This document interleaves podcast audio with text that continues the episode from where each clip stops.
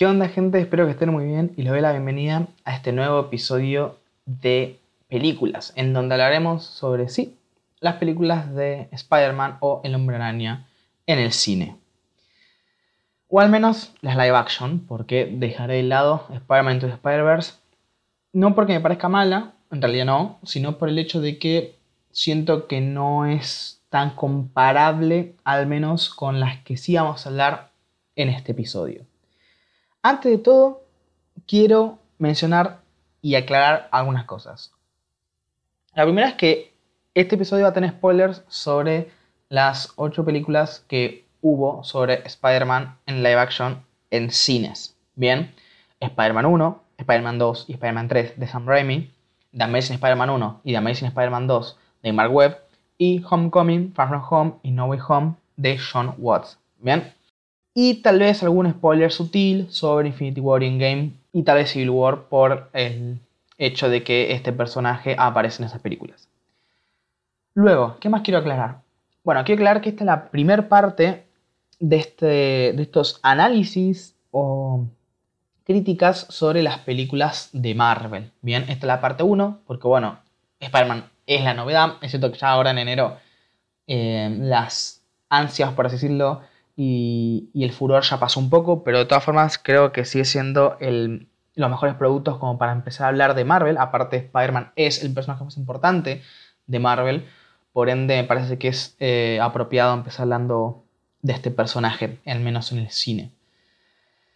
Em, ¿Qué más decir? Ah, aclarar que esto es una especie de subserie porque está dentro de, películas, dentro de la sección de películas. Eh, tengan en cuenta que mi podcast se divide en varias secciones. Esta es la sección de películas. Y eh, va a ser una especie de subserie donde hablaremos justamente de todas las películas o al menos todos los productos de Marvel que yo vaya consumiendo. Bien, no tiene un orden, no tiene una lógica, simplemente agarré un conjunto de, de obras y las analizaré y las criticaré. Tengan en cuenta que como es un episodio donde hablaré de muchas películas, no pueden ser críticas y análisis tan eh, precisos o profundos, mejor dicho. Entonces no esperen algo tan largo y tendido sobre cada una de las películas, sino va a ser un poco hablar sobre lo bueno y lo malo de cada una y por qué me parece que es lo que es. Es decir, si me parece que es buena, porque me parece que es buena, y si me parece que es floja, porque me parece que es floja. Ahora, con respecto a a mi podcast en formato video en YouTube, están viendo una tier list de fondo. ¿Por qué? Porque me que la tier list es una buena herramienta justamente para poder ordenar las ideas y poder hablar sobre muchas cosas. Y aparte porque siento que es atractivo para tener algo de fondo en el video y no simplemente dejar eh, una imagen como suelo hacer con, otros episodios de este podcast. También tengan en cuenta que de todas formas, aunque es una tier list en video, lo importante es lo que yo diga. Y no va a ser en formato tier list en podcast, no. O sea, es un podcast, yo hablaré las cosas en audio, pero en el video acompañaré con una tier list. Por ende, si quieren ver la tier list pueden ir a YouTube y verla, pero de todas formas no se van a perder nada porque no hay nada que yo muestre que no esté diciendo en formato audio, porque esto es un podcast realmente y no un video como tal. Pese que sí, como lo sumo a YouTube, tiene este formato y por eso es que lo acompaño de esta forma, pero a lo que voy es que lo importante es lo que digo, bien, ténganlo en cuenta, no se van a perder mucho, al menos por este episodio. Después cuando vaya empezando a acumular eh, cosas en las distintas partes de los análisis de Marvel, ahí sí puede ser que por ahí cada tanto esté bueno ver algún video para ir viendo cómo va quedando la tier list entera, porque mi idea es ir rellenándola a medida que pasen los episodios justamente relacionados a Marvel. Bueno, ahora sí, creo que ya aclaré todo. Eh, otra cosa que quería aclarar, me había olvidado de esto justamente, es que yo no leo cómics. Es decir, los cómics o los mangas no son un arte que a mí me encante. Es decir, lo puedo consumir, pero siento que paso más tiempo eh, analizando el dibujo y las viñetas y el, el estilo que se le da tanto de escritura como de dibujo y no termino como de dejarme llevar por la historia. Eh, y no es una cuestión de leer, porque a mí las novelas me encantan. Bueno, en mis reseñas han visto que ya publiqué una. En cualquier momento eh, subiré un episodio hablando particularmente de esa novela, que me gustó mucho y tiene un tema muy interesante del cual hablar. Así que sí, las novelas me encantan, me encanta leer. Las novelas, los cuentos en general me gustan, pero los cómics no me terminan de, enganchar. Por ende, yo lo que conozco del personaje de Spider-Man no son las pelis simplemente. También vi muchas de esas animadas de chico, no solo la espectacular Spider-Man, que por ahí la más resonada de los últimos años, o la de Ultimate, sino también vi la de los noventas, porque tuve la suerte de poder engancharla y poder comprarme en VHS varios arcos, por así decirlo, como el de Venom. Entonces pude consumir eh, al personaje tanto en videojuegos como en series antes de las películas y las películas eh, también las consumí de forma paralela a estas. Entonces, eso en cuanto a la aclaración de, de que yo soy fan de Marvel, me gusta hace muchos años, no lo voy a criticar como una adaptación directamente de los cómics, pero sí por ahí haré eh, paralelismos y comparaciones con respecto a lo que yo conozca al personaje en otros ámbitos, como mencioné recién, en series animadas, películas animadas, etcétera, etcétera, etcétera. Eh, y también videojuegos, obviamente. Y aclarar que, bueno, que también mi gusto va a estar condicionado a que yo crecí con las películas de Sam Raimi. Entonces tengan en cuenta que tengo los gustos que van a jugar mucho. O sea, esta crítica aunque yo trate de ser objetivo, va a tener una gran parte subjetiva. Entonces tenganlo en cuenta, es más una opinión, eh, una opinión crítica que per se un análisis totalmente objetivo. Entonces no se lo tomen en serio. Si alguna, de estas películas a ustedes les parece que es mala y a parece que es buena, está perfecto. Y si es al revés, también está perfecto, no hay ningún problema. Y como digo, siempre está la sección de comentarios en YouTube o eh, mi link en... Mi link no, perdón, mi, Gmail, como para que me contacten si quieren contarme un poco más, eh, si algo discrepan o si están de acuerdo y quieren ampliar algo, obviamente son libres de poder opinar. Así que en ese sentido, eh, para gustos, colores, justamente. Así que empecemos con esto ya. Spider-Man 1. ¿Qué me parece Spider-Man 1? La verdad es que mm, no me gusta empezar con mi película favorita porque siento que después no tiene gracia hablar del resto, pero es mi película favorita del Hombre Araña. La verdad es que me encanta no sé qué más decir en cuanto a eso, porque realmente no la vi en el cine, obviamente, porque yo tenía creo que dos años cuando la vi. O sea, cuando la vi no, pero cuando salió la película tenía dos años, la habré visto cuando mis papás la habrán alquilado en algún videoclub o por la televisión también. Y me acuerdo que después eh, la tuve en VHS, si no me equivoco. Em, y después, cuando salió la 2, ya la alquilamos, pero en DVD, me acuerdo. Entonces, em, como digo, las consumí obviamente ya en mi casa. Yo soy una persona bueno, ahora tengo 21, o sea, no, no era grande, era muy chiquito cuando las vi, por eso digo que por ahí mi, gusto va a estar bastante, o sea, va a contagiar, por así decirlo, la parte de crítica objetiva. Por ende, vuelvo a decir, no lo tengan en, o sea, tengan en cuenta mi opinión como una opinión de ustedes o con alguien más. No trato de ser, de decir la verdad absoluta, ni, ni muchísimo menos. ¿Y qué me parece Spider-Man 1? Me parece que es una gran película. O sea, parece que es excelente porque eh, no solamente introduce el personaje de una manera magistral, sino que encima es bastante rápido, o sea, no, no se toma tanto tiempo en hacerlo y en los primeros 15-20 minutos ya tenemos el, nacimiento de la hombrania y ya nos introducen en la historia de forma rápida.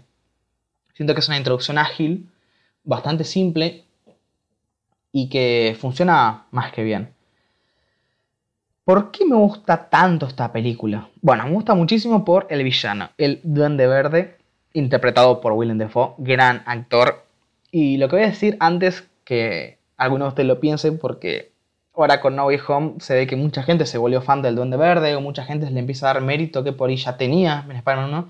Decirles que a mí siempre me encantó el Duende Verde. Siempre fue mi villano favorito en general, no solo de, de Spider-Man, sino de Marvel en general. Siempre fue de que más me gustó de los villanos.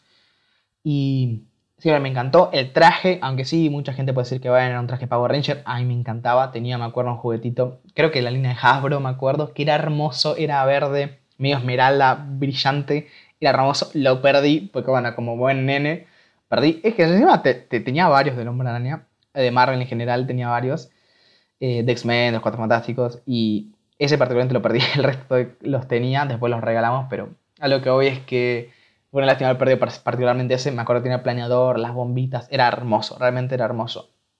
Y como digo, el villano siempre me encantó. No solamente por el diseño y la actuación, sino por la escritura y el montaje que se le villano en la película. Creo que lo mejor del villano en la película es mostrar cómo crece junto al héroe. A los, los dos se transforman de manera simultánea. Cuando a uno le pica la araña, el otro está con ese suero militar que creó probándole en sí mismo. y los dos, ni bien tienen los poderes, cometen un acto egoísta. Uno va a conseguir plata para sorprender a una chica que le gusta y el otro va a vengarse de quienes lo sacaron de la empresa que él fundó. Entonces, me parece que es increíble en ese sentido el paralelismo que se da a los dos. Es un villano que crece junto al héroe y la diferencia entre ellos es el tío Ben. Por eso me parece que es tan importante la frase y el personaje de tío Ben en las películas. Sé que la frase originalmente venía, creo que, de las últimas páginas o la última de, del primer cómic de Spider-Man. Creo que es de Amazing Fantasy 15, si no me equivoco. Como digo, no los leí, pero sí estoy al tanto porque me gusta mucho este universo. Y sí he escuchado muchos eh, cómics narrados, por ejemplo. Pero a lo que voy es creo que, que, o sea, no, creo no, esa frase sé que no está dicha por el tío Ben, se le se empezó a atribuir más que nada por esta peli y demás. A mí la verdad es que me parece que está bien implementada y siento que es tan emblemática por lo que significa. Es una frase que se la dice en un momento en el que Peter está cambiando y Ben piensa que es por su salto de adolescente a adulto. Y eso es lo, lo, lo mítico, lo emblemático de esta frase. El hecho de que sirva para todos, no para el hombre araña, porque esta frase no se la dicen al hombre araña, se la dicen a Peter Parker. El hecho de que un gran poder conlleva una gran responsabilidad me parece que es muy importante, porque todos tenemos el poder y la decisión de hacer algo con eso. Y lo que le está tratando de decir el tío Ben es que tiene que ser responsable con sus acciones. Y, no, y como vuelvo a decir, a Peter le sirve porque es el hombre araña, pero la intención de Ben no era para él, porque no sabía que hombre araña, sino que era para Peter Parker y esa frase puede aplicar para todos nosotros. Por eso siento que es tan emblemática el momento y la forma en la que lo hice. Y por eso que siento que es tan importante en esta película, la frase. Es algo que lo marca Peter en las tres películas, eh, pese a que tenga sus, altibajos, como en la segunda, parece que es muy importante y por eso siento que es tan emblemática esta frase, al menos en esta película, y por eso creo que funciona tan bien. Sin más que decir, creo que una de mis partes favoritas Em, es cuando, cuando al final que em, el Duende Verde está peleando contra Peter y lo hace elegir entre salvar a Mary o salvar al grupo de, personas que están en ese... Eh, no sé cómo se llama. Es como un teleférico. No sé bien el nombre realmente. Em, y lo hace elegir y él puede salvar a los dos, pero en un momento está eh, contra las cuerdas y el duende verde lo ataca y, ahí la población de Nueva York lo ayuda, los que están en el puente. Esa parte me parece muy, importante, pese a que sé que creo que se agregó, esto no, sé si es un rumor o, es algo verdad, pero escuché que se agregó por el problema de las Torres Gemelas, porque fue justamente en el momento en el que se estrenó una peli, había pasado un par de meses de, del atentado. Entonces eh, sé que fue como una forma de, de demostrar la unión de Nueva York. De todas formas me gustó el, cómo quedó la escena, pese a que no, es no fue como la idea inicial, creo que queda excelente porque el Duende Verde en otras de las mejores escenas de la película le dice que al final te van a odiar, justo cuando el Duende Verde habla y trata de convencer a Peter, que me parece que es algo increíble que el Duende Verde trate de convencer a su enemigo, porque al fin y al cabo eh, es algo súper inteligente y no es tan cliché el hecho de decir, bueno, ¿por qué no te unís a mí? Si no somos tan diferentes. Y, y tiene razón, no son tan diferentes. Lo que los cambia es justamente que Peter perdió a tío Ben y Norman no tuvo una pérdida o no tuvo ese clic de responsabilidad. Esa es la diferencia entre ellos. Y justamente cuando lo rechaza, el hombre araña y el duende verde fue que se forma esa rivalidad. Porque nadie quiere, porque el duende verde no quiere que lo rechacen. Ese fue realmente cuando se forman como enemigos realmente. Y después cuando se entera que es Peter ya se vuelve algo más personal. Porque acuérdense que Peter en ese momento había eh, dañado a Harry por acercarse a Mary y demás. Entonces realmente esa parte en donde el Duende Verde se equivoca, porque la gente de Nueva York sí ayuda al hombre al final, parece que es totalmente excelente y como excelente la escena, excelente la película, realmente me parece que es la mejor película de estas. Al menos, no sé si la mejor per se, pero al menos es la que más me gusta, así que se va a la categoría de excelente, realmente me encanta. Es muy, muy buena esta película, realmente. Eh, ahora sí, pasando a Spider-Man 2, no sé mucho qué decir sobre esta película, porque siento que hay tantas cosas que decir y tan poco tiempo, porque yo puedo pasar horas y horas hablando de cada una de estas películas, pero no es la idea, no los quiero aburrir, no quiero hacer algo tan largo. Pero ¿qué puedo decir? Eh, primero que el desarrollo de Peter es excelente, o sea, realmente es excelente. Acá se deja un poco de lado el villano para desarrollar más al héroe. Por eso es que a mí me gusta un poco más la primera, porque siento que ese paralelismo entre el Duende Verde y el hombre araña está muy marcado. Y en esta segunda no se siente eso. Pese a que eh, Otto Octavius está muy bien desarrollado, tiene, es está en un segundo plano y ese primer plano lo, eh, lo ocupa Peter Parker junto al hombre araña, como dos figuras distintas que al mismo tiempo son las mismas. Entonces, esa parte es increíble. No quiero decir mucho más porque creo que ya muchísimas críticas y muchísimos análisis de esta película han dicho muchas cosas sobre esta dualidad moral entre el deber y el querer. Entonces no quiero decir mucho más, pero sí decir que realmente es excelente. Es una muy buena. Eh, un muy, buen desarrollo de, la película. Eh, la parte del tren es emblemática, muy buena, pero no tanto por la pelea, que sí, envejeció muy bien y se ve re bien la pelea del tren, es increíble, sino por la parte en la que detiene el tren y la gente, ese plano donde él está por caer del, vagón y la gente lo, lo, como lo sostiene como abrazándolo y lo meten. Ese plano es increíble y después la secuencia de la escena en donde le devuelven la máscara y le prometen que no van a decir nada. En serio, es excelente. Es excelente esa escena, porque demuestra un más que el Donde se equivocó. Y en la tercera aún más se demuestra. Entonces, realmente me parece que acá nos muestra realmente los valores de un héroe y cómo afectan a la, gente. Y es lo que dice el discurso de la tía May en esta película, que es, incluso me, me atrevería a decir que está a la par del del tío Ben en la primera. El que un héroe inspira a que saquemos nuestro héroe interior, me parece que es increíble. Por eso para ella el hombre era tan necesario. Y eso a mí me, encanta. La verdad es que me encanta. No, no sé qué decir realmente. Me parece que es increíble. Como digo, todo el trasfondo de la película me parece que es muy, muy bueno. Eh, y más porque nos siguen mostrando que Peter Parker es una persona más como cualquier nosotros. O sea, la araña le puede haber picado a él, me puede haber picado a mí, te puede haber picado a vos, le puede haber picado a cualquiera. Entonces, eso me parece que es eh, lo increíble de, estas dos películas, ¿no? Incluso en la primera te lo dejan claro, Donde Verde también no le pica una araña, pero tiene otros poderes, o sea, obtiene otros poderes. Y, digamos, la identidad de cada uno es la decisión de qué hacer con ese poder. Y siento que inspirar a la gente, que lo hace tanto en la primera como en la segunda como en la tercera película, de la saga Sam Raimi, es excelente ese desarrollo y para mí se trata muy bien. Después con el tema de Harry Osborn, siento que también se trata muy bien como una trama secundaria que se entiende. Eh, da poquito están contando cómo él se enoja, se enoja incluso con Peter. Para mí es buenísimo. Y ese cliffhanger del final de la peli donde él descubre que su padre era el Duende Verde y descubre cómo esa habitación secreta en la casa. Para mí es increíble esa parte. Es increíble. Me acuerdo cuando ahí dije, no, que van a ver la tercera película. Yo tendría. Esto fue 2004, ¿no? Tendría así 4 o 5 años. Y dije, no, unas ganas de ver la tercera eh, increíble. Así que esta segunda película es excelente. Tal vez me quejo de dos cositas que me hacen un poco de ruido. La primera es como esa escena final donde Mary Jane deja al, al novio, bueno, casi esposo, en el altar y se va. Siento que no, no era necesaria hacer una escena como tan cliché en ese sentido para mí estaba bien con que lo deje, pero llegar hasta el, hasta el altar me pareció como muy exagerado por parte de la propia peli. No del personaje sino de la propia peli, me pareció medio raro. Y después el hecho de que otra vez sea la damisela en peligros. Siento que ese meme que dicen eh, Spider-Man salvando Mary Jane, la trilogía, me parece que está totalmente justificado. Siento que realmente es algo que es innecesario en las tres pelis. En la primera me parece que es excelente, porque demuestra esa diferencia entre la parte personal de Peter Parker y la parte y el deber del héroe de Spider-Man. Pero en esta peli siento que es innecesario, totalmente necesario.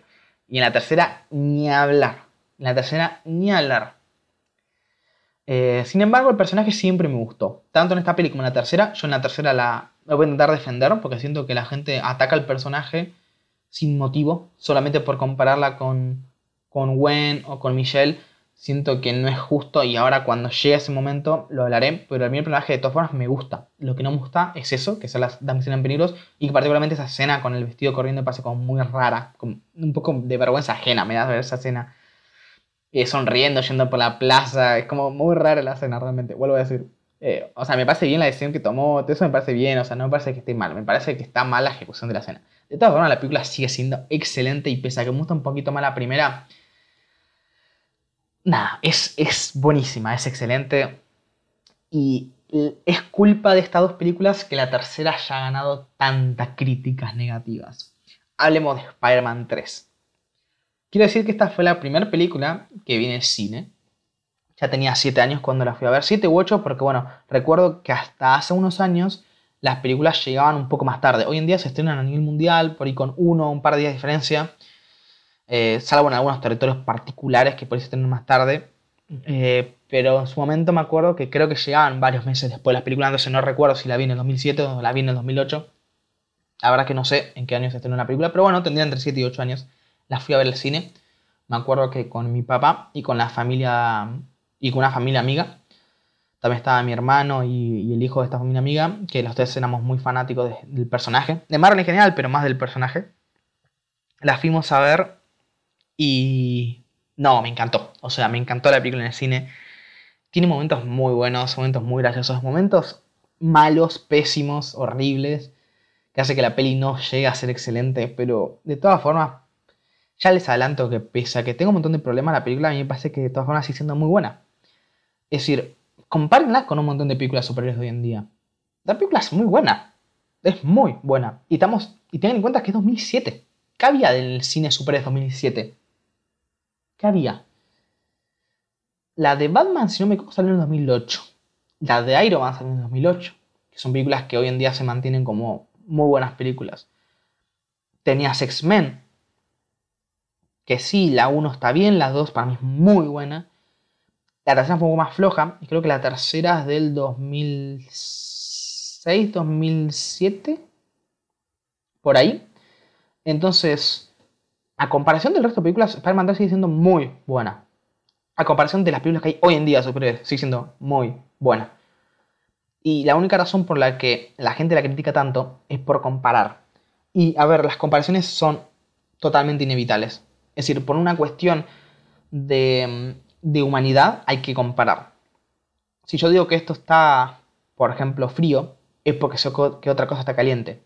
Si yo tengo hambre, sé cómo es la sensación de no tener hambre. O sea, todo nuestro sistema de medición y de, lógica es en base a comparar. Entonces entiendo que es algo inevitable, pero las comparaciones también juegan en contra porque exageran el valor de algo. Y claro, para mucha gente Spider-Man 1 y Spider-Man 2 fueron excelentes y tenés una película que no es excelente y decae más de lo que realmente es. Pasas una película mucho más floja de lo que realmente es. Cuando realmente no es que es así de mala, simplemente no está tan buena como el resto. Entonces, por comparación, hay veces que criticamos o analizamos mal las cosas.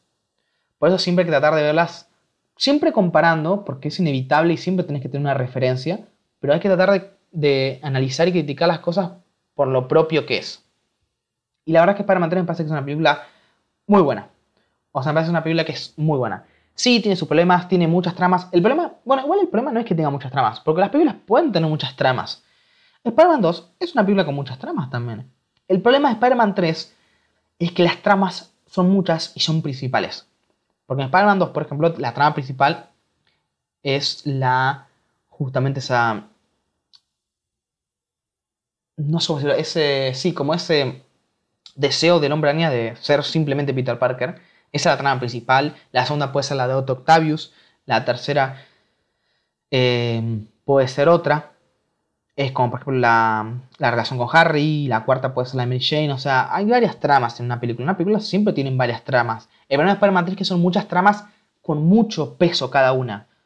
Todas las tramas son importantes. Y no le puedes dar la misma cantidad de tramas con una peli tan corta, bueno, tan corta, ser, vuelvo a decir, vos le puedes dar el tiempo y el peso a las cosas, pero siento que ese es el problema. Todas las tramas tratan de ser principales y ese es el problema de la peli. Y que cada trama se separa mucho. Porque, por ejemplo, la trama de, en Spider-Man 2, volviendo a Spider-Man 2, la trama de Mary Jane y la de Peter queriendo dejar el manto de Spider-Man, van de la mano.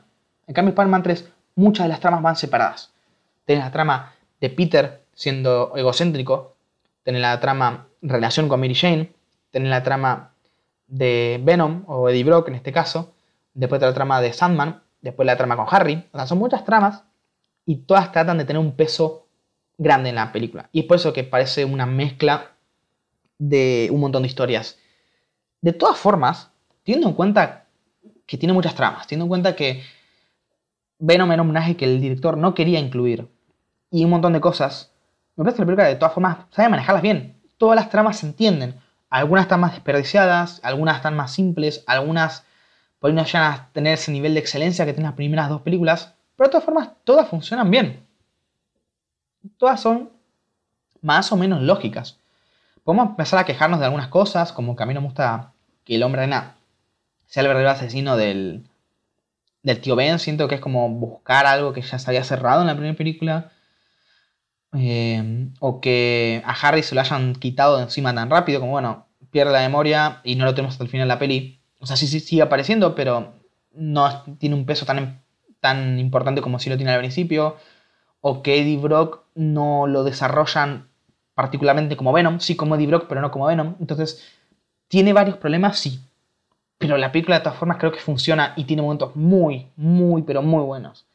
Eh, no sé, El Hombre Arena tiene una, eh, tiene una escena de presentación muy buena cuando se transforma con la música. Es increíble esa escena. Pese a que siempre para mí se vio mal, tanto en su momento como ahora, la arena se ve falsa. Para mí la arena, yo sé que mucha gente le parece que, que, es realista. A mí me parece que la arena es súper falsa. Pese a eso, la escena está muy bien construida, sin un solo diálogo, solo con imagen y solo con música. Te transmite un montón de cosas, pero un montón de cosas. El otro día estaba hablando con un amigo, eh, un saludo Barry si está escuchando esto, de cómo esa escena está tan bien ejecutada que uno escucha la música y se acuerda de la imagen, o uno ve la imagen y se acuerda de la música. Es increíble. Esa escena me parece impresionante.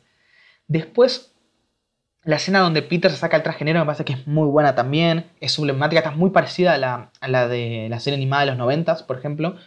El personaje de Brock me parece que está muy bueno.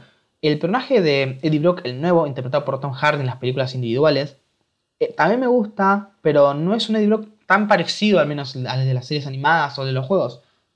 Acá es más como un reportero. Acá realmente también lo es, pero tiene como esa característica de, bueno, eh, él perdió o se equivocó, hizo algo que no tenía que hacer, y eso es lo que lo desencadena, el desencadena el odio sí me acuerdo igual que en las, otras, en las historias más, más viejas de cómics y, series, él desencadena el odio contra eh, Spider-Man y en las películas contra Peter. De todas formas, me parece que ese libro se parece más y para mí es muy creíble y es odiable, es odioso. O sea, me parece que está bien hecho el personaje, pero se desmorona un poco cuando se transforma en Venom. Siento que Venom pierde mucho. Para mí, hubiesen dejado el desarrollo de Brock en esta peli y dejar a Venom para una cuarta porque decae mucho. O sea, creo que el personaje de Brock está bien hecho, pero el de Venom no tanto. No te da miedo, por ahí como si te daba en la, en la animada que el chabón era invencible, no, era muy difícil vencerlo hasta que descubre el tema del, sonido, que acá pasa un poco lo mismo. Pero mm, no está tan bien ejecutado. Y, pero la escena, por ejemplo, de la parte final, vuelvo a decir, a mí no me gusta la parte de Mary ahora hablaremos particularmente de Mary pero la parte final donde mm, llega Harry, por ejemplo, es súper épico. Esa parte es súper épica. Ese momento y el momento final de X-Men 3, que no voy a decir porque no quiero spoilear esa película, si alguien no la vio, me parecen como momentos súper épicos. Cuando llegan los X-Men al, final de la tercera peli, o cuando acá llega Harry, es un momento súper épico. Y obvio, hoy tenemos momentos súper épicos, mucho más épicos, mucho más épicos, como por ejemplo Endgame, No Way Home. Yo lo sé, yo sé, yo lo sé. Pero ese momento, para fans de Marvel como yo, es lo más épico que teníamos. Y eso era increíble y cumplía y me quedé re manija después de la peli. Quería jugar con los jueguitos, quería jugar los jueguitos, quería seguir, quería ver la peli otra vez. O sea, a mí la película realmente me gustó y hoy en día la veo. Y sí que tiene sus problemas, pero a mí me gusta, la verdad. En cuanto al Peter Parker, el modo emo, cuando se hace malo, o bueno, cuando toma las actitudes negativas, a mí me parece que está bien desarrollado. Siento que está bien. El único problema es que esa escena de baile, pese a que a mí me parece muy graciosa, ese es el problema. Da gracia. Y más que gracia tendría que dar vergüenza ajena. Yo creo que esa escena hubiese quedado mejor si da vergüenza ajena, porque lo intenta dar. Fíjense como la gente alrededor lo mira con cara de rara, como justamente con vergüenza ajena, porque el tipo da eso, da vergüenza ajena. El tema es que lo hicieron muy cómica cuando tendrían que haberla hecho un poco más rara y que dé vergüenza ajena como para que entiendan a qué nivel llegó Peter porque se le subió la fama a la cabeza. Entonces, para mí eso está bien, está bien desarrollado. No quiero entrar en detalles porque lo haría muy largo, ya de por sí está quedando, va a quedar bastante largo este, este podcast, pero no quiero alargarlo mucho más. Pero para mí es una buena película. Y con Mary Jane lo mismo.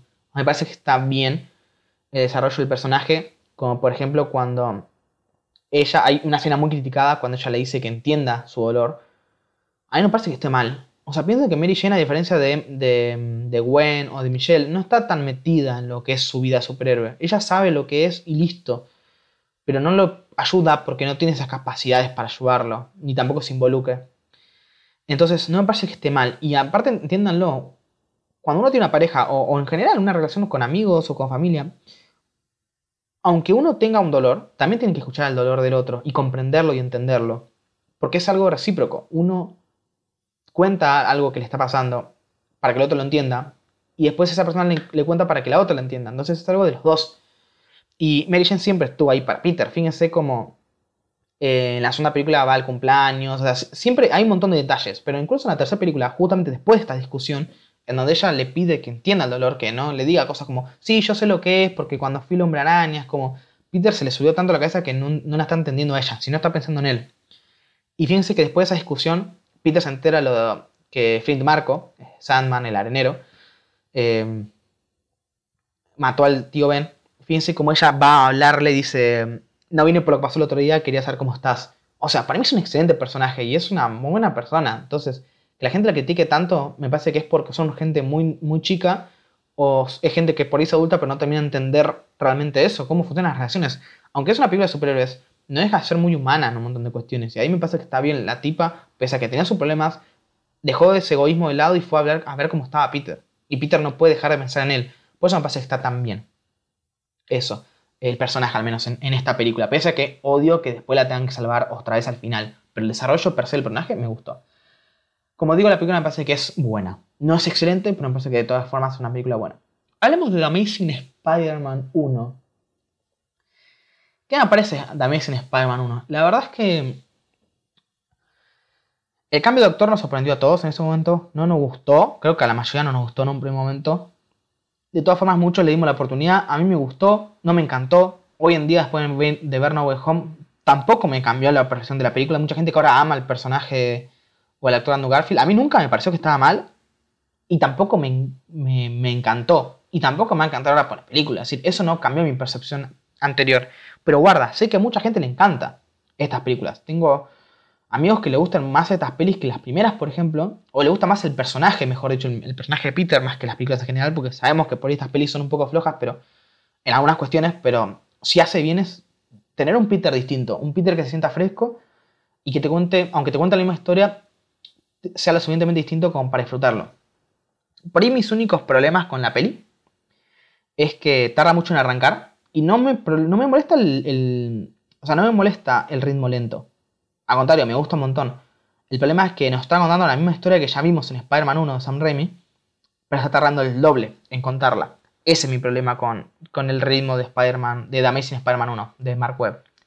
Después, las actuaciones y la química entre Peter y Gwen, entre Andrew y Emma, me parecen muy buenas. Eso está muy bien. Después, eh, hay algunas cosas que me molestan, como por ejemplo el excesivo chiste de que el chabón tiene fuerza y rompe todo. Eso de que rompe todo sin querer cuando tiene los poderes. Lo usaron muchas veces. O sea, el chiste se repitió muchas veces a lo largo de la peli. Para mí ya me hartó. Pero tiene momentos muy buenos. Como por ejemplo cuando está cenando con, con la familia Stacy. Y el padre, el, Ay, no me acuerdo el, el título de él. Tipo oficial, Stacy. ¿O era teniente? Ay, no me acuerdo. La verdad es que no, no me acuerdo el, título de él. Eh, si. espero que no se enojen. Pero mm, cuando el señor Stacy le dice, eh, le reprocha de que el hombre araña simplemente mata a. mata, no, mejor dicho, encierra y golpea a, criminales que tienen el mismo perfil como si fuese una venganza personal, es la verdad. Y es la verdad, y por eso nos, nos impacta tanto, por así decirlo esa escena parece que es muy buena porque le hace clic a Peter de decir, loco, por ahí lo que estoy haciendo no es tan de buen samaritano, sino más de algo personal. Y me parece que está correcto. Y ese clic también cae cuando él después se va porque el lagarto está atacando el puente y esa escena en donde salva al nene y le pide que se ponga la máscara O sea, primero se la saca para que no se asuste y después le dice que le ponga la máscara para darle fuerza. Esa parte me encanta y demuestra realmente quién es el hombre araña. ¿Por qué es así el hombre araña? Así que realmente a mí Spider-Man me parece que es una película muy buena. Esas dos escenas me parece que son muy buenas. Y también me gusta mucho, por ejemplo, que las habilidades del personaje, además de que el balanceo y todos los movimientos sientan mucho más naturales y reales, sino que encima me encanta cuando usa poderes de araña, como cuando está en el túnel y dispara eh, las telarañas eh, a forma de, de una, justamente una red de telarañas. Me encanta, o cuando empieza a, girar en la escuela, cuando se empieza a trepar alrededor del lagarto y a girar ah, para ponerle eh, o sea, para envolverlo en, una capa de telarañas, en un capullo, me encanta. Tipo, esa parte me encanta. Parece muy buena. Y como digo, me encanta ese toque de aire fresco que tiene el personaje. Después hay unas cosas que no me terminan de gustar, como el lagarto, Doctor Connors. Me gusta el personaje, siento que está bien.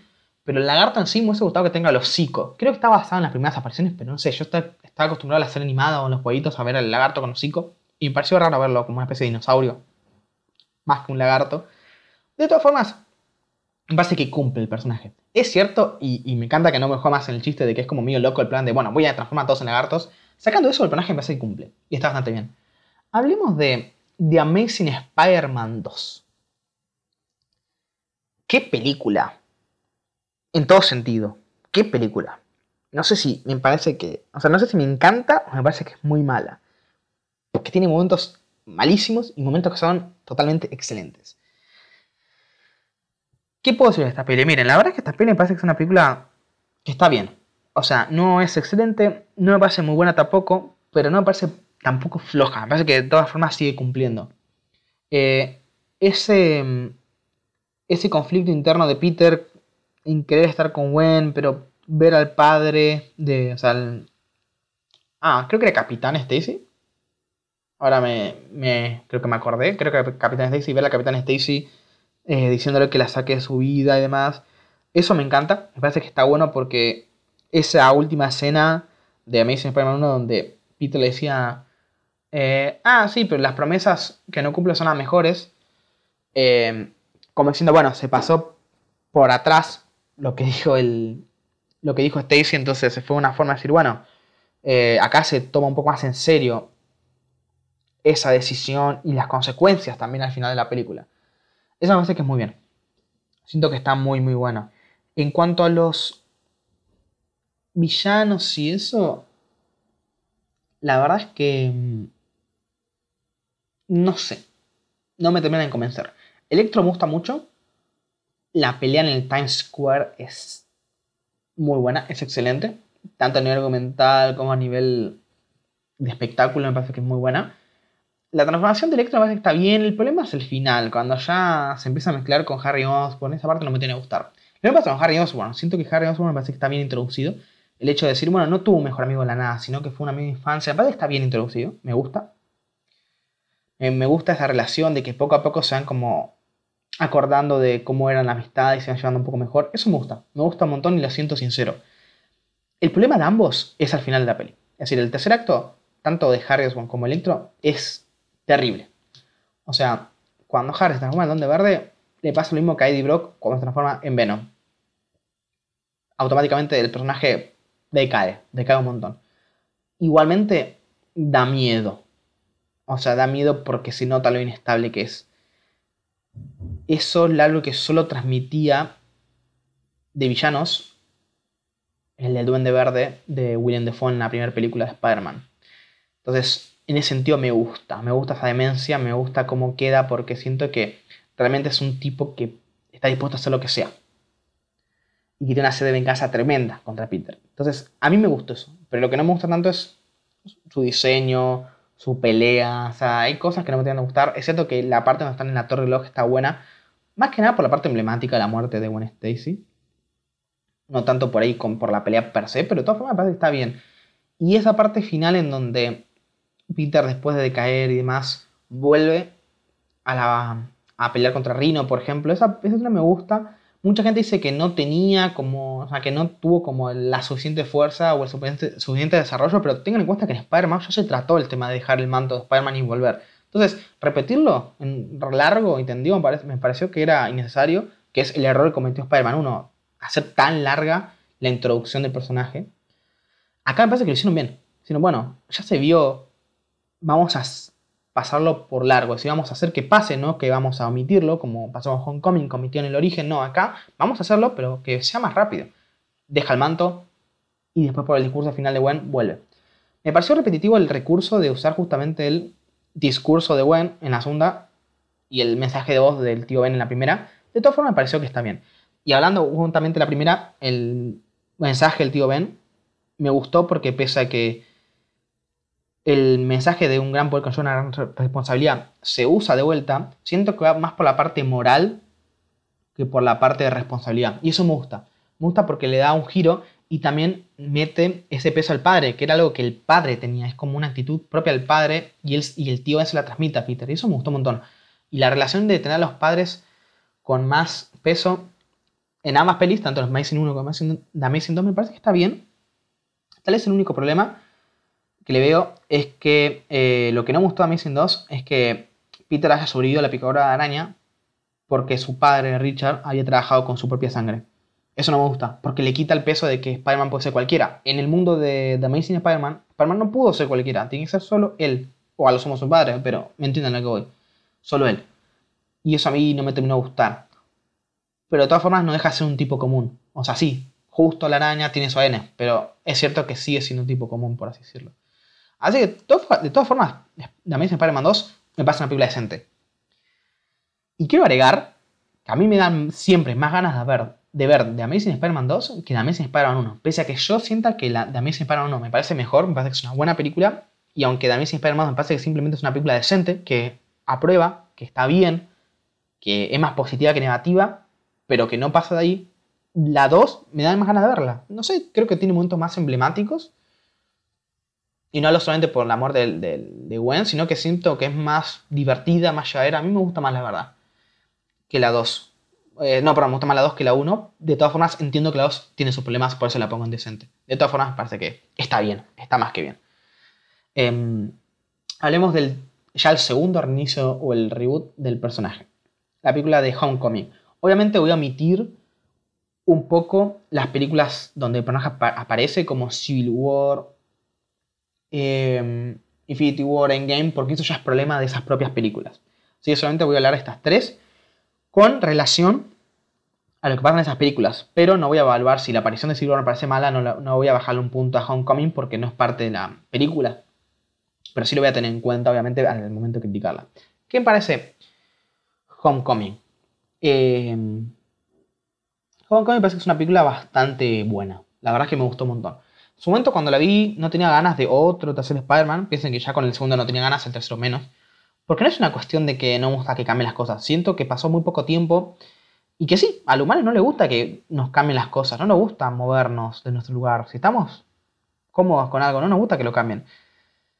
De todas formas parece que cumplieron. O sea, siento que está bien la introducción en Civil War y cómo lo llevan a partir de acá justamente Homecoming. Y lo que me gusta de Homecoming es que es fresca. También se lo nota fresca. Tiene como esa misma virtud que también se Spider-Man. aunque es el mismo personaje, es fresca, somite el origen. Pese a que me gusta que somita y al mismo tiempo no me gusta. Siento que es como un. algo así algo negativo. Me gusta mucho cómo, cómo es la interpretación de Tom Holland, porque siento que es más juvenil el personaje. Y eso también me gusta por un lado, y por otro lado siento que a veces es aburrido porque las tramas, piense que yo ya tenía 16 años cuando vine a ver Homecoming. Sentía que. Y también la vi en el cine The Amazing Spider-Man 1 y 2 creo que ninguna las vi en el cine. Aclaro, solamente vi, eh, eh, no, vi Spider-Man 3, Homecoming, Far From Home y No Way Home. Aclaro por las dudas. Em, y nada, como digo, la película me gustó. Me parece que estaba buena. Pero a medida que, o sea, me parecía que estaba decente la primera vez que la vi, pero a medida que la iba viendo iba creciendo, la peli me empezó a gustar más. Pese a que la peli, como digo, es para el público un poquito más chico, tiene un target un poco más juvenil tiene unos detalles que hasta que no la vi varias veces, no me di cuenta. Y voy a empezar a nombrar. La peli tiene muchas cosas buenas, como el estilo ese medio comiquero, medio de serie animada, como que pasa algo, pasa la otra cosa, va, huele. O sea, siento que tiene como ese estilo más Marvel, por decirlo, que las otras. Y, bueno, está, es, lógico porque está asociada a Marvel Studios, aunque la hace Sony, Columbia Pictures, está asociada a Marvel Studios, entonces está bien ¿Qué me parece la peli? La peli tiene varias cosas que me terminan, que me están gustando, que me gustaron mucho, mejor dicho. Como que, primero, el villano. El villano base que es muy bueno, a diferencia de Amazing 1 y 2, que tiene villanos no tan memorables. Siento que Homecoming volvió con eso. Michael Keaton como el buitre es excelente. Me gusta un montón. Eh, esa escena en el, por ejemplo, cuando Peter, o sea, cuando, o sea, cuando el buitre lleva a Peter y a, Lisa al, baile, esa escena es muy buena, o sea, no solamente el juego de cámara con el semáforo y la música y la tensión, o sea, está a nivel de, producción, está, producción o de dirección y realización está hecho excelentemente, sino que encima a nivel narrativo también es muy bueno, porque es como bastante realista en el sentido de las escenas y, se siente la tensión en todo momento. Así que esa escena me encanta, es de las mejores. O esa escena donde está Peter, que es justo después, cuando queda debajo del, de todos los escombros y se tiene que levantar. Y cuando, o sea, pero ni bien cae, él empieza a gritar ayuda, ayuda. Y ahí te das cuenta que el chico sigue siendo un chico normal, como cualquiera de nosotros, atrapado bajo un montón de escombros, asustado porque no sabe qué hacer, está solo. Y esa parte me encanta porque refleja la humanidad del personaje. Que otros superhéroes por ahí ya en ese momento dicen, bueno, tengo que hacer algo heroico. Y él está ahí asustado porque no deja de ser una persona normal, con problemas, que sigue siendo un nene. Eh, me encanta esa escena bajo los escombros y él diciendo, tú puedes Peter, tú puedes Hombre Araña. Y se levanta, es increíble. Sé que está un poco también basada en una de las viñetas de un cómic, pero a nivel narrativo en la película me eh, parece muy buena esa parte, pero muy, muy buena. Muy buena. Esas dos escenas del semáforo y esta me parecen muy buena. Pero la escena que más me gusta de esta película, que en su momento eran las cosas que por ahí no me gustaban tanto, hoy en día me encantan. Y es la relación con Tony Stark. ¿Por qué? Porque a mí, ya les aclaro, ya cuando haga un análisis de las películas del UCM, cuando hable de, de Iron Man y el resto de películas de los Vengadores, les contaré. Pero a mí, yo a Iron Man lo detesto. O sea, me encanta el personaje porque siento que está muy bien hecho en las películas, pero yo a Tony Stark y a Iron Man como personaje lo detesto. Me cae mal, me da ganas de, de, nada, que le pase todo lo peor porque me cae mal. Eh, y también me encanta Capitán América, entonces bueno, esa diferencia entre ambos hace justamente que a mí también me caiga peor Tony Stark, o sea, me cae mal, pero siento que esta película es excelente cómo se desarrolla el personaje. Bueno, en muchas películas se desarrolla bien el personaje, pero vuelvo a decir, el personaje es muy bueno pero a mí me cae mal. Esta peli me cae bien, porque siento que aprendió, siento que esta peli también desarrolla el personaje de Iron Man y no solamente el personaje de, de Hombre Araña. Cuando él le. Cuando Peter le reprocha, justamente cuando lo salva del buitre y le reprocha que. No, del buitre no, del barco, creo que fue con el barco. Cuando le reprocha de que si te interesara o si sería importante, vos estarías acá. Y ahí Tony Stark sale del traje, es muy bueno. aparte de sale del traje, ya con un traje formal y todo. Esa parte está muy buena. Y esa discusión entre ellos ahí en la terraza es, excelente. Es, bueno, no sé si es una terraza o un edificio, pero es excelente. Esa parte es excelente. Porque eh, Tony le quita el traje, le pide que, que, se lo dé y Peter le dice que no, que no es nada, que no se lo saque por favor, que no es nada sin el traje. Y Tony le contesta justamente que si no es nada sin el traje no se lo merece. Y eso me encanta, porque es un poco el reproche que le hizo el Cap a él en las horas pelis como en Avengers 1, cuando el Cap le dice que si se saca el traje, ¿quién es? Y Tony sí, contesta con ese super meme que hoy en día está en todos lados y en la película de geografía como filántropo, millonario, playboy, bla, bla, bla, bla. ¿Y esas cosas tienen valor? Moral. ¿Tienen valor? No. Y él lo entiende. Tony lo entendió, por eso es que se lo quiere aplicar a... Sea, quiere ser como una especie de mentor con él y se lo así como una especie de discípulo y, le dice, si no suena con el traje no te lo mereces, porque el superhéroe va dentro de cada uno, no en lo que podemos ser con lo que tengamos, sino viene de antes. Y eso a mí me encanta. No lo dice de esa forma, porque bueno, Iron Man no lo diría nunca de esa forma, pero lo deja caer y a mí esa parte me encanta. Y ahí Peter le dice, es que, es que yo quería ser como usted. Y Tony le responde que yo quería que fueras mejor. Esa parte me encanta, pero me encanta porque demuestra que el Iron Man no solamente es un excelente personaje, sino que es un excelente, un excelente, un excelente em, mentor. Y a mí la verdad es que nunca lo vi a Iron Man como un sustituto del tío Ben. Porque tío Ben es un, es un tío, es un padre y es un mentor de vida, de responsabilidad, de moral. Iron Man no le enseña nada de eso. Iron Man le está enseñando cómo moverse y qué hacer como un superhéroe. Son distintas cosas. Y Tony Stark nunca va a ser el padre para Peter. Nunca lo es, nunca lo fue en ninguna peli. Es un mentor, como nosotros podemos tener mentores, como nuestros profesores en los colegios pueden llegar a ser nuestros mentores, pues nos pueden enseñar más que simplemente eh, las materias que nos dan. Entonces, a mí me parece que separar la figura de padre y mentor me parece que es importante. No todo mentor tiene que ser como un padre para alguien, no. Puede ser simplemente una persona que te enseña y que uno escucha. Obvio que entiendo que todos los padres o todos los tíos o las figuras paternas o maternas, se da lo mismo, ¿no? A lo general. Eh, obviamente que cada una de esas personas, al ser figuras maternas o paternas, también son mentores. Obviamente que lo entiendo. Pero no todo mentor tiene que ser sustituto de un padre o un tío, no. Y para mí Iron Man no lo es en esta peli. La peli no lo deja, no lo deja de esa forma. Como digo, lo deja como una especie de maestro que le está enseñando la vida de un superhéroe y la responsabilidad de cuándo acudir a algo, cuándo no acudir a algo y que no debe depender de, lo que tiene, sino de quién es él. Y eso a mí me encanta. Entonces, por eso, todas esas cosas aquí que me hacen muy buenas. No hablar de las cosas malas, porque la verdad es que creo que lo bueno opaca lo malo. Pero la película me parece que es. No sé si ponerla en buena o en excelente. Porque realmente me encanta esta película. Creo que la voy a poner en buena. Creo que la voy a poner en buena. Porque de todas formas me parece que. Que como digo, a mí me encanta. Tipo, a mí me encanta esta película. Eh, John Watts para mí lo hizo muy bien. Y el guion también está muy bien. Así que nada, ahora sí, hablemos de Far Home. From Home no tengo mucho más que decir. O sea, no tengo mucho más que decir que me puse una película floja. A ser una película floja, floja, Tipo, me parece que es la peor película de año y las peores películas hechas de Marvel. A ver, vamos a ser sinceros. La película no es mala. Por eso no, la, no puedo llamarla mala la película, porque no lo es. La película tiene un buen ritmo, entretiene, y ya si te entretiene la película y no te aburre nunca, cumple la película. Cumple, ya con eso, cumple. ¿Ok? Ni una película que, que no te aburra en algún momento es mala. Si no te aburre, es que cumple. Las películas son para entretener. Ahora, vos puedes entretener simplemente o puedes ir más allá de entretener. Y yo creo que muchas pelis en general tratan de ir un poco más allá dejan, tratan de darte un mensaje, de mostrar una historia increíble, que te quedes hablando, después de haberla visto, que te quedes hablando de la película, que quieras volver a verla. Y eso esta peli no lo logra.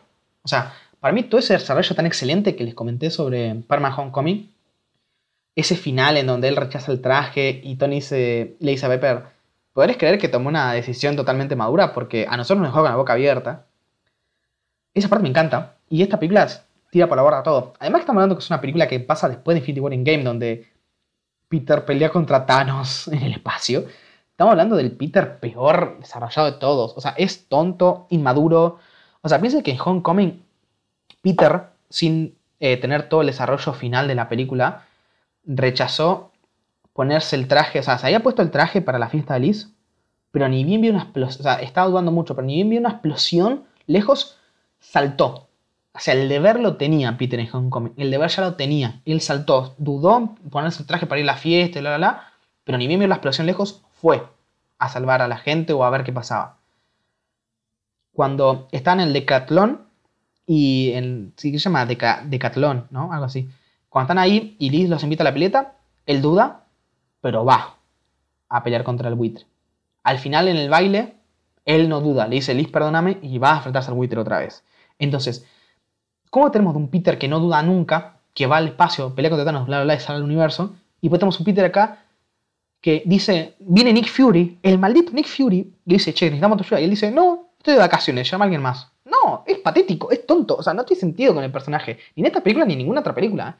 Entiendo que no era Nick Fury, entiendo que era Talos, o sea, obviamente que lo sé. De todas formas, al tipo le dice, fulano, yo le digo, Peter, necesito que sales al universo. El chabón va, el Peter Homecoming va. Este no. ¿Por qué? Porque no sé, está mal escrito. Y lo peor es que son los mismos, que, creo que son los mismos guionistas y es el mismo director, John Watts, que hizo Homecoming. O sea, yo no lo entiendo. Yo no entiendo cómo haces una película tan buena y después una película tan mala. Pero es mala. En todo el desarrollo de personaje es pésima. Pésima. Lo único que se destaca, como digo, son las escenas de acción, las escenas contra Misterio. Misterio creo que es lo que más destaca la peli. Me, me parece que es un gran villano. No es excelente, pero me parece que es un gran villano. Eso sí me gusta un montón. Eh, Jake Gyllenhaal me parece que es un excelente actor y esta peli lo demuestra. O sea, me parece que está muy bueno porque pese a que yo el personaje ya lo conocía, o sea, yo sabía que era malo, porque ya, conocía Misterio de las series animadas, en los juegos, en todo. Eh, me pasa que te, te convence, o sea, pese a que vos sabés que es malo, a mí me convenció, aunque sabía que era malo, pero como que me convenció, me pareció simpático todo. Entonces, eso me encanta de la peli. El resto me parece que es malo, me parece que es malo, todo es malo. El traje negro y rojo me parece horrible. O sea, es el, para mí el peor traje de todo, porque no tiene color azul y negro, no, perdón, azul y rojo característico del personaje. No sé, a mí la verdad es que eh, Home no tiene nada que me guste, salvo misterio, las escenas de acción y por un poquito, un poquito la relación entre Michelle y Peter. Sacando eso, no hay muchas cosas que me gusten la verdad de la peli. Eh, para nada, así que esta peli no la pongo en mala, tipo, no me parece una mala película solamente porque eh, me parece que como película está bien. O sea, entretiene, es divertida, o sea, cumple, no te despega el asiento, está bien. El problema es que es tan mala en desarrollo, en comparación con otras pelis de O sea, es, es mala hasta comparado con las... Para mí es de las pelis más flojas del UCM. O de todo Marvel en general. Bueno, no de todo Marvel en general, porque hay cosas como Electra y... No, no, no entremos en detalle, ¿no? Pero a lo que voy es, de, de la tanda más nueva, más moderna de Marvel, es de las peores realmente. Y es de las peores porque es el hombre anime, porque tiene a comparación otras pelis que le hicieron mucho mejor. Entonces, esta peli la verdad es que me parece que es floja. Floja, floja. No vuelvo a decir, no es mala porque no aburre.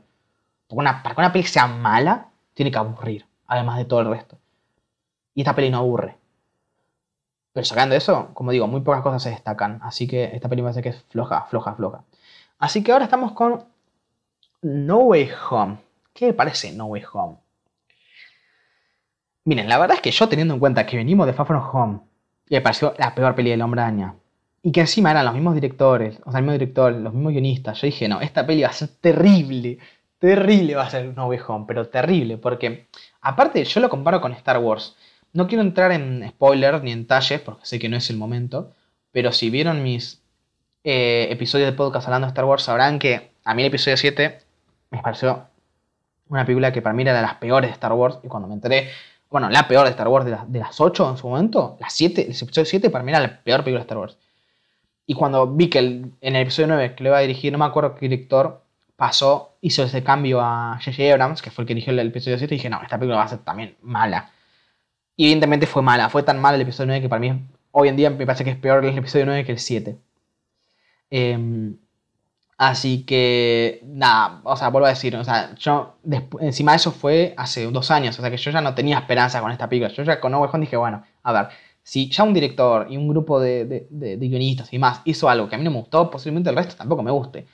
Y también es cierto que Homecoming también lo hicieron, pero una persona tiende o a mejorar o a empeorar. Pero, ¿cuál es la posibilidad de que Homecoming sea buena, es, Far Home sea mala o floja y que mm, no sea buena. Las posibilidades eran mínimas, seamos sinceros, gente. aparte, es una película que, si Far Home, que tiene una, trama bastante sencilla, tiene un villano solo y tiene pocos personajes, fue floja, imagínense No Way Home, que con todas las filtraciones de, de más Spider-Man, de lo villano, de todo, dije, para mí esta película va a ser malísima. Va a ser un buen espectáculo, guarda. Yo siempre tuve fe de que va a ser un buen espectáculo. Porque lo iba a ser, pero para mí iba a ser muy vacía. Es un poco lo que pasa a, por ejemplo, en Game, por ejemplo, que en Game es, un gran espectáculo, pero a nivel de desarrollo decae un poco. No, no, no decae tanto, pero decae un poco. En cambio, Infinity War es una película que es muy épica, tiene es un buen espectáculo y se mantiene a nivel de desarrollo, con un montón de cosas. Acá pensé que iba a ser todo lo contrario, pensé que iba a ser muy buena en espectáculo y después iba a ser un desastre en todo el resto de cosas. ¿Y cómo me cerró el culo John Waltz? ¿Cómo me cerró el culo? Porque la película es muy buena. O sea, realmente lo digo, muy buena. Y o sea, yo iba con expectativas, no, no, no sé si expectativas, iba con expectativas bajas, pero iba con muchas ganas. Es más, aquel preestreno, fui con amigos, o sea, vuelvo a decir, por más que las pelis no tenga fe, de las pelis siempre voy. Lo mismo con Star Wars. Star Wars saqué, para el episodio 9, pesar que no tenía nada de fe, saqué para hacer eh, la noche de apertura, que era un día anterior, que había maratón de los últimos tres episodios, o sea, yo soy fan, las disfruto igual las cosas, pero bueno, hay cosas que me gustan más y cosas que me gustan menos. Y yo pensé que estas iban a ser un desastre. Y la verdad es que John Watts y el grupo de guionistas me cerraron el culo porque la película fue muy buena. Me sorprendió en todo sentido. En todo sentido. El espectáculo lo tuvo, pero encima no dejó de lado la parte de desarrollo. La verdad es que pasaría horas hablando de esta película, pero quiero centrarme en algunos puntos cruciales. Lo primero es eso, pese a que es un gran espectáculo, tiene su tiempo para desarrollar el personaje. Esa escena, cuando muere la tía, May, la tía May y está Peter bajo la lluvia, esa escena es increíble, pero es excelente. Es excelente. Es excelente esa escena. Eh, con eh, J. Jonah Jameson eh, ahí contando de oh, otra víctima por culpa de Spider-Man, más y Peter llorando bajo la Esta parte es muy buena, muy, muy buena.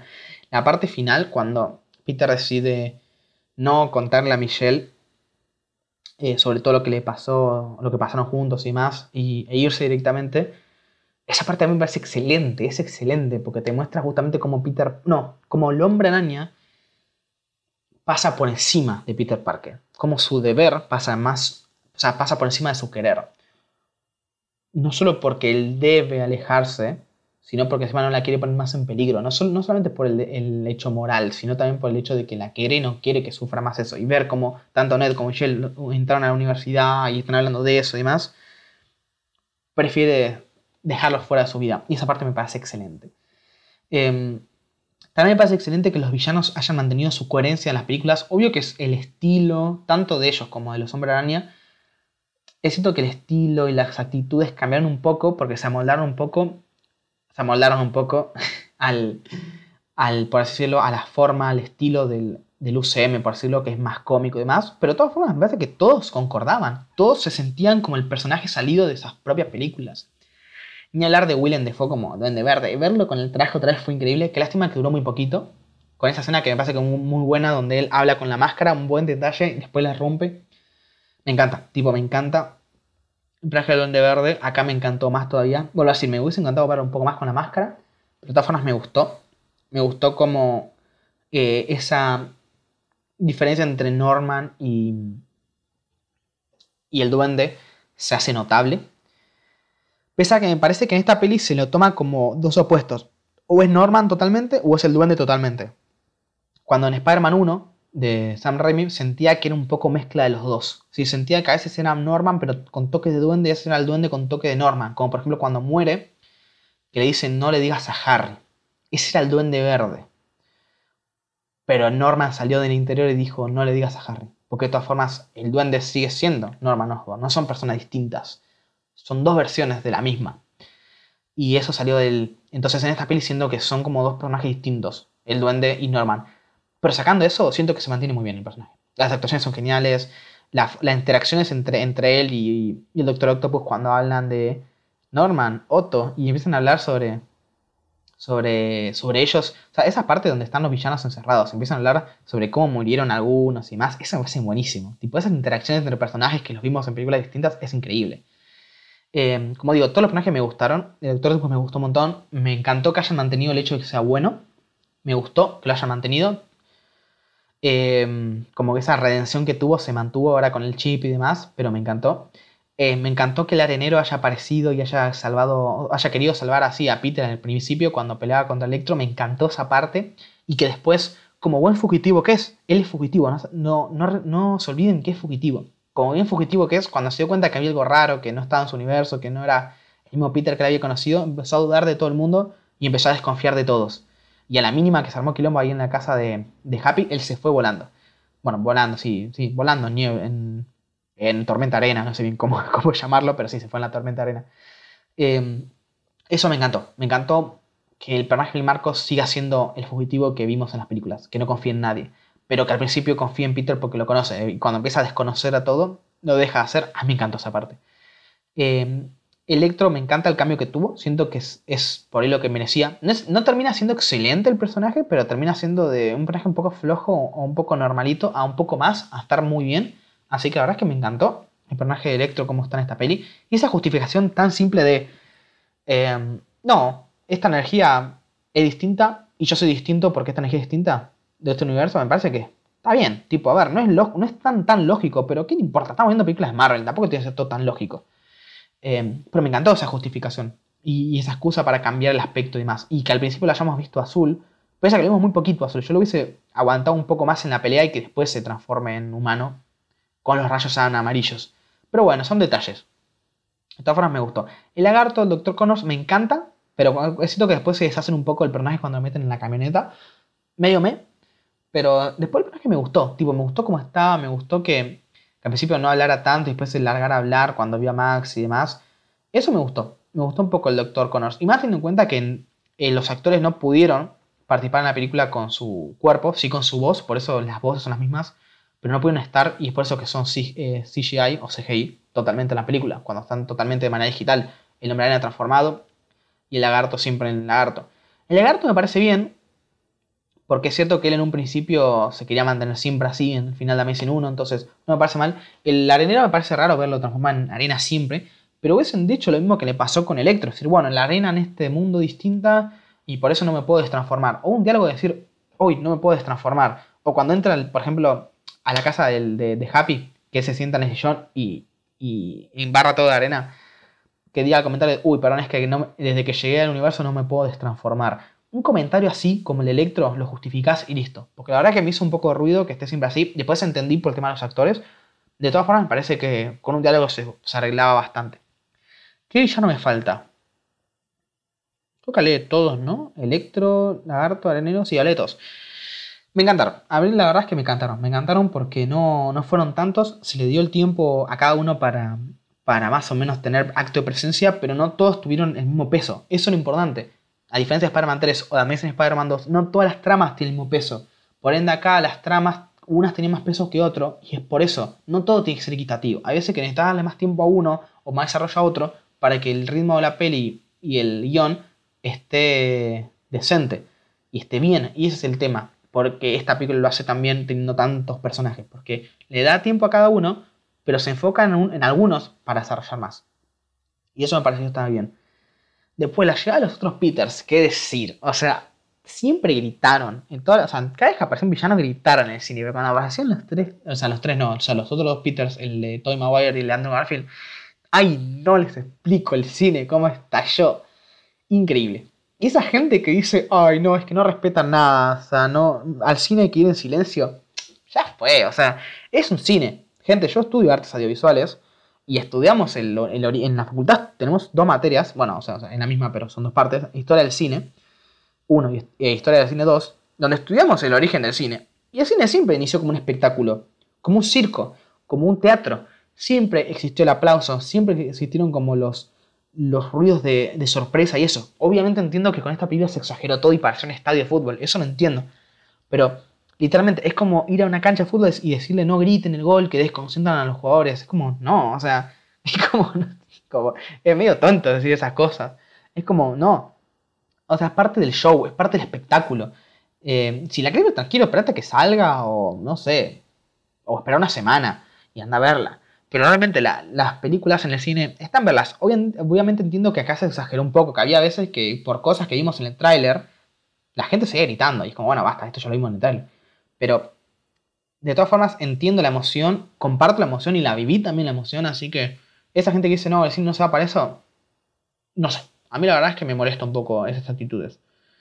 Pero bueno, ahora sí, eh, hablando de los, de los Peters, como digo, la, entrada fue magistral en el cine, pero la, la, ejecución no me gustó tanto. O sea, yo no soy de los que dicen que hubiese querido que aparezcan en, digamos, en coso, en un momento épico, en la batalla final y eso, porque creo que con haberlos introducido en la mitad de la peli, primero lograron dos cosas. La primera es que nos sorprendamos. O sea, creo que todos sabíamos que iban a aparecer, porque todos vimos las filtraciones, me parece. Todos los que fuimos al menos el día del preestreno, sabíamos que estaban las filtraciones. Pero nadie, nadie pretendía y nadie esperaba que salieran en la mitad de la peli. Todos esperaban que salieran mucho, mucho después o al final de la peli. Y aparecieron literalmente la mitad de la peli. Tuvieron mucho protagonismo. Y es exacto. El segundo punto positivo es que tuvieron mucha participación. Podemos, lo, podemos ver a los Peter Parker, no a los Araña, sino a los Peter Parker de cada uno hablar entre sí. Y hacen en el tejado. Uy, el tejado, me salió medio neutro. En el techo, hablando de, de las muertes que vivió cada uno. Esa escena me parece que es muy buena. Muy, muy buena. Muy buena. Y hablando de eso, a mí lo que no me gustó de, esta película es que la frase de la tía May, además que me dio como un poco vergüenza ajena, porque digo, no sé, como que no, no, no sé si daba para decir en ese momento. Entiendo que fue como el paso que necesitaba este Peter Parker para transformarse realmente en el hombre araña con la moral y el deber que ameritaba, eso lo entiendo. Pero de todas formas no me gustó, porque mm, sentía justamente que lo importante de la frase, tanto para el Peter Parker de Tobey Maguire como el Peter Parker de Andrew Garfield es que el tío se lo dice como algo para que, para que ese Peter lo aprenda como persona, para, que sea una mejor persona. Y en este caso la tía May se lo dice como un superhéroe. Se lo dice a Peter, pero también se lo está diciendo al hombre araña, porque ella sabe que es el hombre araña. En los otros casos él, ninguno de los dos sabía, porque tampoco estaba formado el personaje. O sea, piensa que cuando los dos tíos Ben mueren, ese es el desencadenante del origen del personaje, del origen del hombre araña. Acá no, acá simplemente es, bueno, es la actitud que tengo que tomar. Y pese a que me gustó la actitud y todo, siento que la frase no me gustó, tipo en el momento como me hizo ruido, y siento que hoy en día no tiene ese peso, siento que quisieron como volver a ese peso, y por ahí yo hubiese hecho un poco lo que hizo Mark Webb con The Amazing Spider-Man 1, es decir, que el discurso de la responsabilidad esté, pero que no sea la frase cliché que ya todo el mundo conoce, sino decirlo de otra forma y que cada uno tenga como un discurso distinto, pero siempre hablando lo mismo, del deber, la responsabilidad y la moral de los actos. Me hubiese gustado un poco más. Y algo reflejado a cómo es el Peter Parker Tom Holland. Un Peter Parker ya es Spider-Man, que la tía ya sabe que es Spider-Man. Yo lo hubiese adaptado en ese sentido, hubiese quedado mejor. Pero de todas formas me parece que el desarrollo de Peter es increíble. Porque yo tenía miedo de eso, de que, bueno, con tantos personajes, con tantas cosas, sea puro espectáculo, puro show y que no haya, eh, que no haya desarrollo. Y lo hubo, lo hubo por un montón. Y me encantó. Eh, un montón de fanservice que, como digo, el fanservice está bien, no está mal. A ver, si vas a ver una película y el fanservice te hace sonreír, te hace llorar, te hace reírte, ya está. ¿Por qué tiene que estar mal? O sea, el fanservice puede estar bien escrito. Y esta peli lo está. Cuando hablan, por ejemplo, de las telarañas y el cartucho y, todo, y el de todo y dispara la telaraña. Y él dice, pero ustedes no lo hacen así, como re sorprendido. O sea, son cosas re tontas, pero que todo fan quería ver. Y creo que nos dieron la película que queríamos y la película que al mismo tiempo necesitábamos. Así que yo, la verdad, re contento. La película, no digo que es excelente. La vi tres veces. La vi en el preestreno y después, dos o tres semanas después, la vi dos veces. seguidas, porque fui a verla con un amigo. Eh, bueno, si vamos a estar escuchando esto, te mando un saludo. Y después la fui a ver con mis viejos. Em, así que en ese sentido, eh, la vi, como digo, la vi tres veces y sigo siendo que me sorprendió. O sea, yo cuando vi la segunda y cuando vi la tercera, es más, yo con, mi amigo, con Gonza, fuimos a verla para ver si la película se perdía de poder verla una segunda vez. Porque en Game pasó eso. Yo cuando salí a ver en Game pensé que era la mejor película que he visto en mi vida. Y cuando la vas viendo de vuelta, vas viendo algunos errores, vas viendo eh, que te aburren algunas partes y que hay cosas que pierden peso. Y, en Infinity War no pasaba eso. En Infinity War no se desgastaba. Es decir, obviamente que la emoción y la sorpresa sí se gasta, pero las emociones generadas por las escenas te sigue transmitiendo lo mismo. Y en esta película, pese a que no está para mí al nivel de Infinity War, sí está al nivel de que mantiene, se mantiene. Vos la ves por segunda vez o por tercera y se disfruta igual. Te, la disfrutas igual. Obvio que la sorpresa no está, pero las emociones están igual, la disfrutas igual y te encanta igual. Y tiene un montón de errores, pero un montón de errores de continuidad, errores de, de lógica con respecto a otras películas, errores propios lógicos de esta película. Pero gente, esos son errores que los están ahí para poder facilitarle el, este Spider-Verse, por así decirlo, este cómic, este cómic, perdón, esta película con tres hombres araña. Entonces, si queríamos ver esto, tenía que haber errores. A ver, ¿pueden haberlo escrito mejor? Obvio que sí. Pero para mí está bien, porque estos errores no son opacados. Esos errores son opacados por lo excelente que es en un montón de aspectos. Así que para mí esta peli no la pongo en excelente, porque realmente tengo que esperar un tiempo para saber si realmente me parece que es excelente, pero para mí me parece que es muy buena. Muy buena. Y personajes como Doctor Strange y demás me encantaron también en esta peli, así que, como digo, me parece que es muy, muy buena esta peli, pero muy, muy buena. Así que, mm, sin más que decir, o sea, puedo estar hablando ahora de esta película, pero no quiero decir más. Una conclusión es que realmente estas películas son muy buenas. Todas me gustan, todas son parte del hombre araña, de este personaje que es por ahí el mejor personaje de Marvel y el más importante. No es mi favorito, aclaro que no es mi favorito. Después hablaremos sobre mi favorito, no lo quiero eh, decir ahora, ya hablaremos cuando llegue ese episodio particular. Pero sí quiero decir que todas las tres pelis, creo que las tres pelis, las tres sagas logran transmitir eso. Y siento que No Juan es la combinación de las tres sagas. Es como una forma de unir las tres cosas y darle un cierre al mismo tiempo. Eh, un cierre para el personaje de. para el Peter Parker de The Amazing Spider-Man, el de Mark Webb. Y al mismo tiempo una especie de como un recuerdo de lo que era el, Peter Parker dirigido por Sam Raimi. Entonces, en ese sentido, me encanta. Eh, también decir que las bandas sonoras, no lo quería decir una por una porque era mucho, pero las bandas sonoras de las ocho pelis son excelentes. Em, Danny Elfman en las de Sam Raimi es excelente. Christopher Young en Spider-Man 3 es para mí la mejor banda sonora. Spider-Man 3 es la mejor banda sonora. Por el tema del hombre arena, por el tema propio del hombre araña. A ver, entiendo que el tema del hombre araña los compuso Danny Elfman para la primera película. Eso lo entiendo.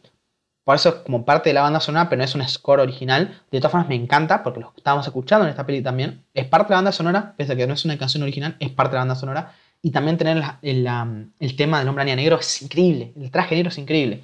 Que por cierto, el traje negro me encanta el diseño. Es cierto que el diseño es más simple que tienen en las series animadas o en los cómics, también es muy lindo. Pero esta versión monocromática negra también me encantó. La verdad es que me encantó. Cuando la vi en el cine me, me volvió loco. Porque eh, recuerden eso, Spider-Man 3 fue mi primer peli en el cine y yo ya conocía el personaje, yo era fanático del personaje antes de ver la peli. Y yo ya conocía el traje negro, a Venom, conocía todo eso y cuando la vi en el cine me encantó. El traje, la verdad.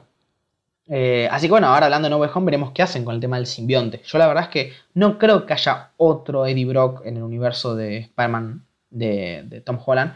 Yo creo que para mí el simbionte ese que dejó va a pasar de persona en persona, va a llegar a Peter, va a tener una película con el arco del traje negro y por una futura película por la conexión que debe tener ese, ese pequeño Venom, por decirlo, ese resto de Venom que quedó metido en Peter, como el resto de Venom que. Eh, el, sí, el, todo el conjunto de Venom grande en, en Eddie Brock del otro universo, para mí se van a como juntar en algún momento y, y se van a encontrar. Y bueno, para mí va a ser ese encuentro. O sea, yo no creo que no veamos a Tom Holland contra Tom Hardy. O sea, yo creo que va a ser así. No creo que haya otro libro, la verdad. Así que, como digo, las tres bandas sonoras son buenísimas. Eh, Michael y Giacchino. Eh, la última es eh, muy, muy buena. Tipo, me encanta en serio eh, la banda sonora. Cuando están los tres. los tres cosas. los tres Spider-Man en, balanceándose cuando se ponen las máscaras y se ponen de acuerdo como para poder pelear y están corriendo y se empiezan a balancear la música eh, es increíble tipo realmente es increíble. Y te genera esa emoción del momento por eso creo que la música es tan tan buena. Hans Zimmer en Amazing Spider-Man 2 es muy bueno y creo recordar que era James Horner el que hace la Amazing Spider-Man 1. O sea, creo que todas las bandas sonoras, todas las composiciones hicieron muy bien. Yo destaco a Christopher Young porque me encanta. O Michael Giacchino también me encanta. Entonces, me encantan las bandas sonoras de todas las pelis, pero destaco esos dos porque me encantaron. Más que nada la de Spider-Man 3 y la de No Home. Pero pese que creo que No Home me hubiese gustado que los temas de los Hombre Arañas viejos, no, no de los villanos, sino de los Hombre Arañas, tengan más peso. Porque siento que no tuvieron tanto peso en la película. Sí se, escuchan, pero muy como en segundo plano. En la de los villanos sí, los villanos sí se nota un poco más de cerca, pero la de em, los otros Hombre Araña creo que no se notó tanto, la verdad. Eh, al menos no, con tanto peso. Eh, así que nada, como digo, sin más que decir, hacemos un repaso rápido. Spider-Man 1 me parece que es excelente. Spider-Man 2 me parece que es excelente. Spider-Man 3 me parece que es muy buena. The Amazing Spider-Man 1 también me parece que es buena. Homecoming me parece que es buena. No Way Home me parece que es muy buena también. Y después pasamos a The Amazing Spider-Man 2, que me parece que es decente. Y Spider-Man Far From Home, que me parece que es floja. Bien, como digo, las películas realmente es un criterio mío. Eh, estamos hablando de películas de Marvel, o sea, no estoy comparando con otros tipos de películas. Dentro de esto, esta es mi valoración, así que espero que les haya gustado y que se hayan entretenido, al menos en esta horita. Si les gustó o tienen algo más que decir, obviamente pueden contactarme. En YouTube es más fácil por los comentarios, pero bueno, como digo, en el resto de plataformas podcast tienen mi mail de contacto y más, así que cualquier cosa me dicen y nos vemos en el siguiente episodio. Un saludo y espero que estén bien.